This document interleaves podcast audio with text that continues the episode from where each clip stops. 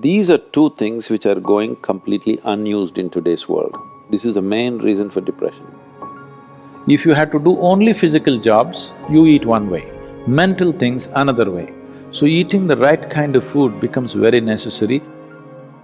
That means you're in ill health or you're heading there quickly, both physical and psychological. If this is achieved, you have reasonably complete human beings who live their life fully.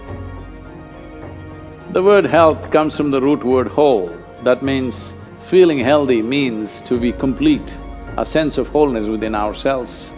For this to happen, our body should be vibrant, our physical energies must be vibrant, our mind must be joyful, emotion must be exuberant.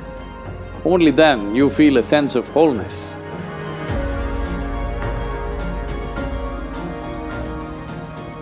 Essentially, within the human being, there is a certain allotment of energy for action, certain allotment of energy for intellect, certain allotment of energy for emotion. Like this, there are various allotments. This differs from person to person, but generally, the amount of energy allotted for… particularly for physical action and emotional dimension these are two things which are going completely unused in today's world. This is the main reason for depression, believe me.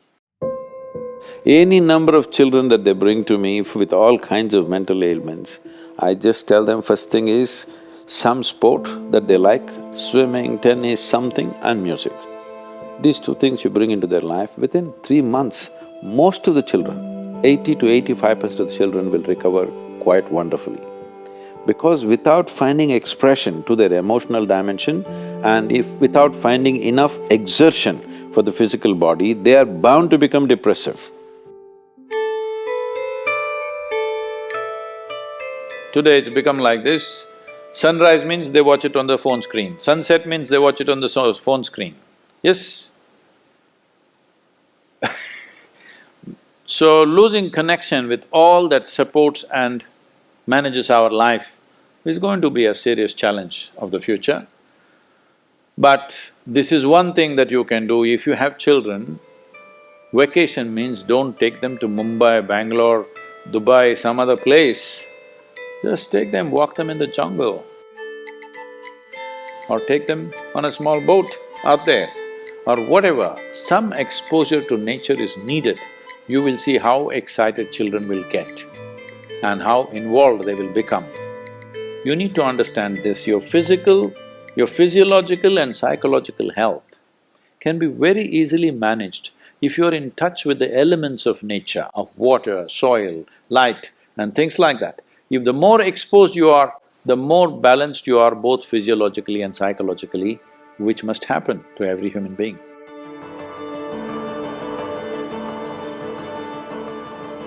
In this country, we made food like this. If you had to do only physical jobs, you eat one way, mental things another way. But today none of us are in that condition, we have to be both physically sharp and mentally sharp, isn't it?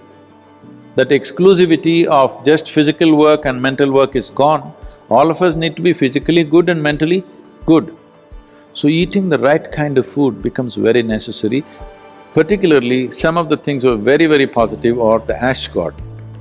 If you consume a glass of ash gourd juice every day, you will see clearly the sharpness of your intellect will enhance itself, you'll be mentally much sharper than the way you are right now. Especially children must drink ash gourd juice. Daily consumption of ash gourd, you will see distinctly your mind seems to be clearer and sharper. This will be noticeable within a few weeks of consumption of ash gourd. If you drink coffee, it gives you energy with agitation. You drink a glass of ash gourd juice, it gives you enormous amount of energy. At the same time, it keeps you very, very calm. Daily consumption of honey can do wonderful things to you, especially if you have children at home. Make honey culture part of your thing. Psychological stability, physical well-being, vitality, all these things can be greatly enhanced simply consuming daily honey.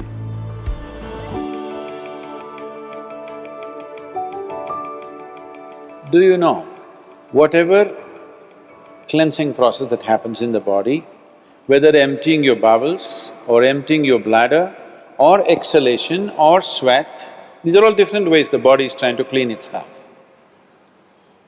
In all these things, different bodies have different levels of efficiency. If you are in good health, if you're in very good health and if you're eating the right kind of food, when you empty your bowels, nothing, not a speck should remain in your colon. Everything should be gone. In yoga, that's very, very important, your colon being clean. Otherwise, it'll get into your head. Really. Your colon not clean and psychological disturbances are very directly connected.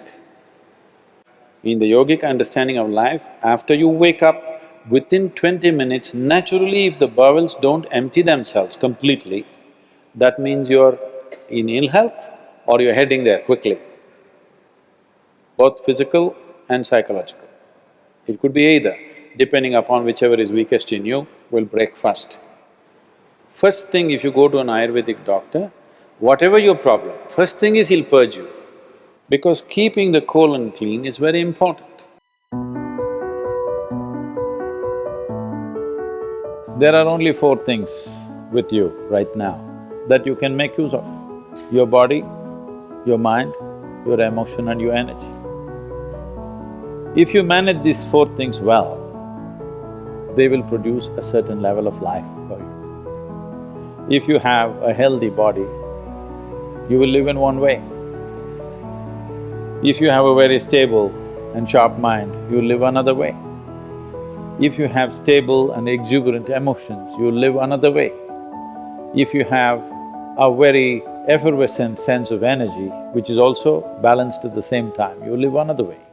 Now, for most human beings who are in different various levels of activity in their life, they need all these four things to be in a reasonably good shape. So inner engineering is trying to cater to that as to how to bring a human being to physical health, mental peace and joy, emotional stability and exuberance, and highly effervescent energy and balance within themselves. If this is achieved, you have reasonably complete human beings who live their life fully.